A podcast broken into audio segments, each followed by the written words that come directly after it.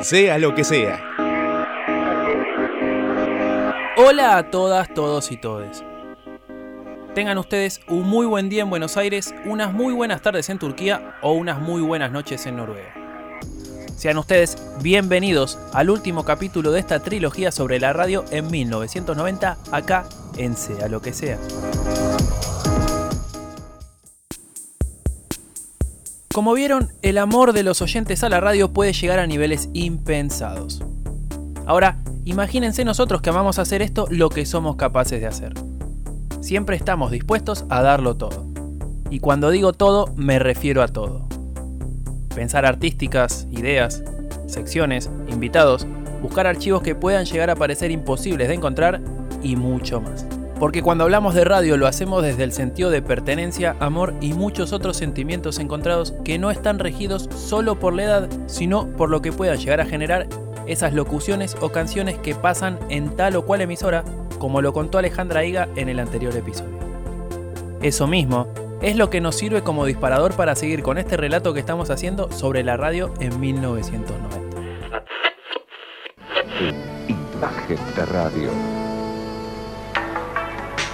Hola, buenas noches. El programa 920 en la sintonía de Siempre Mujer. ¿Saben una cosa? El mejor de todos esta noche. Recordaremos el 920. Un programón. Y es bien... ¿Cuánto es 92? La banda que el 8 de abril vuelve a tocar en la Argentina Roxette. How do you do? ¿Qué Energy no hay más, pero 12.36 minutos llegó la televisión. Mira, nos están filmando. Saluda a Gabriela.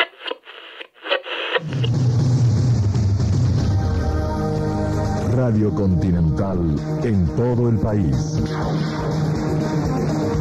Prendete.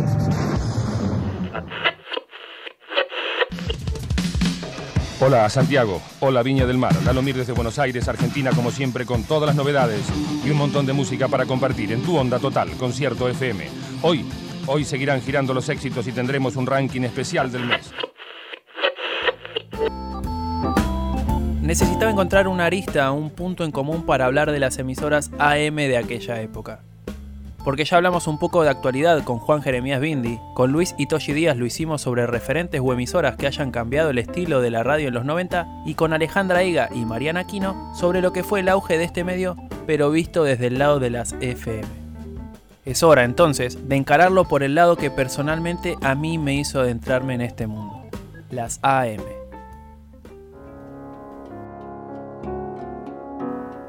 Mi infancia se basó, como ya dije en el primer capítulo, en escuchar mientras iba y volvía de la escuela a Ricardo Guasardi y Néstor Esclausero, referentes de Radio Rivadavia. Íbamos a continuar este relato hablando con gente que haya marcado un antes y un después en este tipo de emisoras, pero charlando con Nati Pozo nos pareció una idea mucho más original hacerlo con gente que haya estado durante esta época que estamos reconstruyendo, pero en los dos tipos de frecuencia. Algo así, a grosso modo, como si fuese pasar de Boca a River o de Barcelona al Real Madrid. Los apuntados en esta ocasión fueron Félix Muso Barrera, Bebe Sanso y Daniel Giles.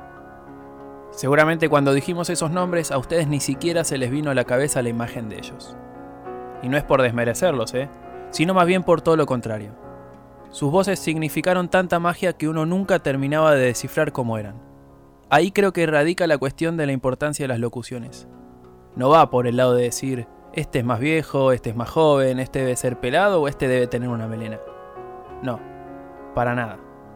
Va por darle el verdadero poder a esas palabras o frases para que el oyente se sienta identificado por cada radio en la que estaban. Félix pasó de FM Hit a Radio Continental y me pareció importante preguntarle qué se sintió trabajar en las radios icónicas de los 90 y si, a la par de eso, gracias a las locuciones que hacía, le llegaron laburos de otro lado. La verdad que no me genera nada porque eh, nuestra profesión de voz institucional es bastante ingrata. La gente no te conoce la voz, eh, no te conoce la, la cara y, y solo si te escucha. FM Hit fue durante mucho tiempo un número uno como fue Rock and Pop. Yo fui la primera voz de Rock and Pop junto al Pato Parodi, cuatro años seguidos eh, de música y las dos voces. En Continental heredé, lamentablemente, por el fallecimiento de, don Ernesto Fritz la tarea de hacer AM, de la FM Hit me pasaron a AM y estuve muchos años en AM Continental, casi desde el 95 al 2001 después de, la Rúa. Y paralelamente hacíamos la aventura del hombre en el Canal 13. Cuando me dijo eso me sentí un poco raro. No sé si por él, por mí o por saber que la profesión es menos linda de lo que uno piensa. O sea, yo sé que van a haber muchas cosas que tenga que dejar de lado por esto, pero de ahí a sentir ingratitud es medio una paja, ¿vieron? En fin, de curioso le pregunté cómo y qué era lo que grababan y además si se vieron beneficiados por el tipo de música que se pasaba en ese momento. Nosotros era una radio grabada. Grabábamos en un estudio los textos, los anuncios de pequeños eh, pisadores, eh, anunciábamos. Lo que pasa es que la música ayudaba. En la década del 80 es la década de clásicos más importante de la historia de la música. 80, algo de los 90. En el 2000 ya se fue al carajo. Y ahora la música que hay por es muy distinta, o sea, nada que ver, no, no, no hay creatividad, no, no, no hay unos Bee Gees, unos Beatles, unos Rolling, los Rolling Stones. Me despedí agradeciéndole, obviamente, y fui rápido a hablarle a quien creo yo se distingue de muchos locutores de su época por la voz y el tono en el que habla. Bebe Sanso. Conseguí su número gracias a Itoshi Díaz y le mandé un mensaje por algo que me quedó dando vueltas en una de las clases que tuvimos en la facultad con Cristian Baral, que es uno de los productores de Fan, un actual programa de radio. La duda pasaba por el lenguaje a la hora de comunicarse dentro del medio hoy en día. No quiero dar detalles sobre los programas de los cuales hablamos para no armar discordia, solo quiero recalcar el tema del lenguaje. Hoy sabemos qué decir y principalmente cómo hacerlo. Pero para llegar hasta acá algo tuvo que haber pasado. ¿Qué fue? Sí, claro que se notan diferencias entre los 90 y esta época. Un poco como decía, eh, hubo situaciones de cambios que se dieron desde, desde fondo, que surgieron de la necesidad de una comunicación distinta, y otras que fueron propiciadas por los cambios y los avances tecnológicos, porque eso también modificó la manera en que se hace radio. Las diferencias son, son notables. Eh, yo llego en aquellos años 90, yo debuto en radio eh, en el 88, 89. Eh, bueno, en realidad no, en el 87 ya, en cuanto me recibí, yo ya estaba trabajando, o por lo menos estaba al aire en radios AM. Hay, hay cambios en el lenguaje, eh, en, en, la manera en que se pone o dónde se pone el que emite ese mensaje de la radio. Hay una democratización, hay una idea mucho más horizontal de comunicación que empieza a desarrollarse eh, en aquellos años. Eh, hay cosas que tienen que ver con la forma, con el lenguaje. Fueron los años en los que se empezó a hablar más como la gente que escuchaba la radio. Eh, se, se, desacartona, se le quita solemnidad. Y todo eso ha ido en avance en los años que siguieron hasta llegar a esta época. Bien, ya teníamos el testimonio de dos de los tres que queríamos para este capítulo. Solo faltaba el de Daniel Giles. Ya estábamos aceitados después de lo que fue pasar con Javi por casi todas las redes sociales, así que no nos costó tanto. Habrán sido dos o tres días de meterle a full. Fue Nati, quien gracias a la ayuda de Gonzalo Núñez, un colega y sobre todo profesor, porque nos enseñó y mucho, que conseguimos el número de Daniel. Solo quedaba hablarle y lo hicimos. No podíamos creer que, a un poco más de dos semanas de habernos planteado esta trilogía, teníamos las respuestas de absolutamente todas las personas que nos propusimos conseguir. Eso también es radio. Persistir, gestionar números por donde uno no se imagina, en fin. Entre mensaje y mensaje que íbamos cruzando con Daniel, me salió a hacer el chivo de las cosas que hago. Le conté de los podcasts de Sea lo que sea, de los datos falopa de Delpi y de las efemérides que hago en Animal Boy. En un momento de la charla se hizo presente la actualidad y los trabajos que él está haciendo. En las FM, lo digo por experiencia, la música va determinada acorde a un contexto. No sé, puede ser actualidad, día de rock y que pasen todo el día ese género, día popular y que pasen canciones variadas, y así podría seguir un rato largo. Pero él, su programa, ¿cómo trabaja la música? ¿Es acorde a lo que le gusta o a lo que le gusta a la gente? Bueno, tenía esa duda y la resolví. Eh, y se pueden combinar las dos cosas perfectamente.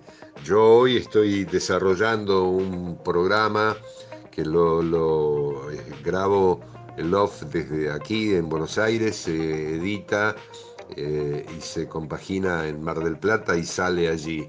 Y yo pongo, por darte un ejemplo, la música de mi generación pero pienso en que la gente que tiene mi edad y vivía en Mar del Plata en la época en que yo escuchaba radio, seguramente se va a sentir eh, identificada con la música que yo programo.